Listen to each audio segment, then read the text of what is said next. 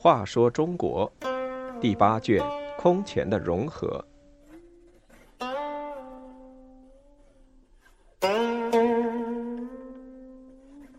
二十八，王敦清君侧。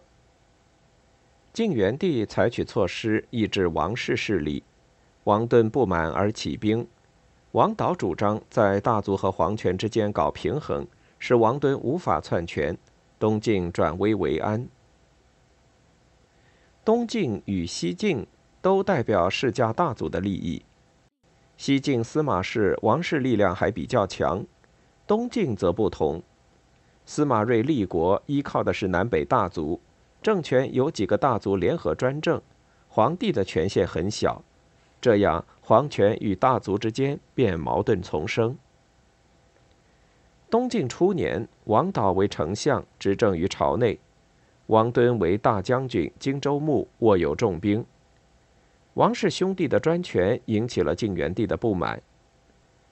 为了维护皇室利益。他一下子推崇起主张集权的申不害和韩非子的学说来，赐给太子司马绍韩非子，要他熟读遵行；又重用寒门出身的亲信刁协、刘伟、戴渊等人，这些人都主张崇上抑下，维护皇权。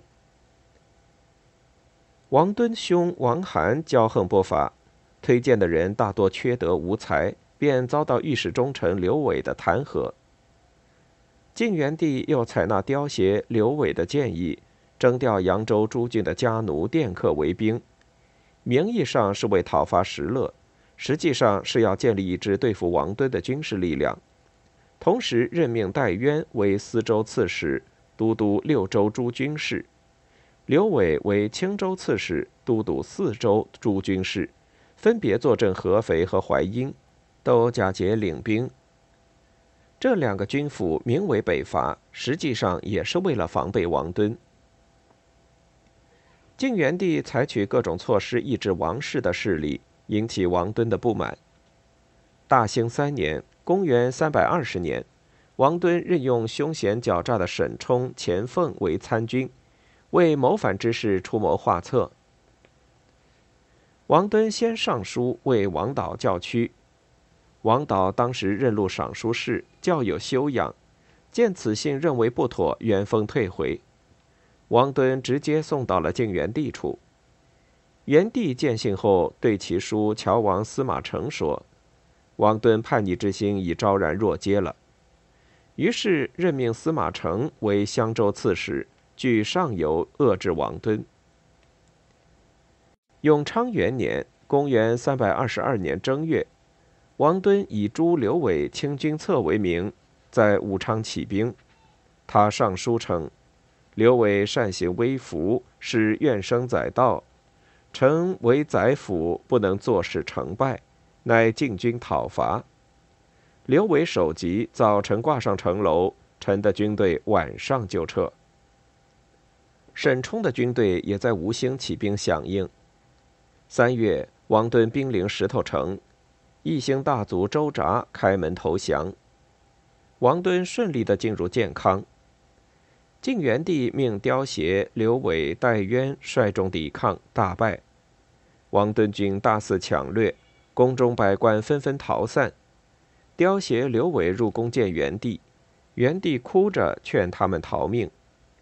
刁协出逃后死于途中，刘伟逃奔到石勒处，戴渊被王敦所杀。王敦便自为丞相，都督中外诸军事，录尚书事，控制朝政，以沈冲、钱凤为谋主，大起宅地，侵占良田。十一月，晋元帝忧愤而死。王导较为明智，他深知在南北对峙的局势下，只有维护司马氏地势，才能稳定局面。他主张镇之以静。就是在皇权和大族之间搞平衡，任何一方要打破这一平衡，他都反对。刘伟、刁协要加强皇权，他反对；王敦企图代晋，他也反对。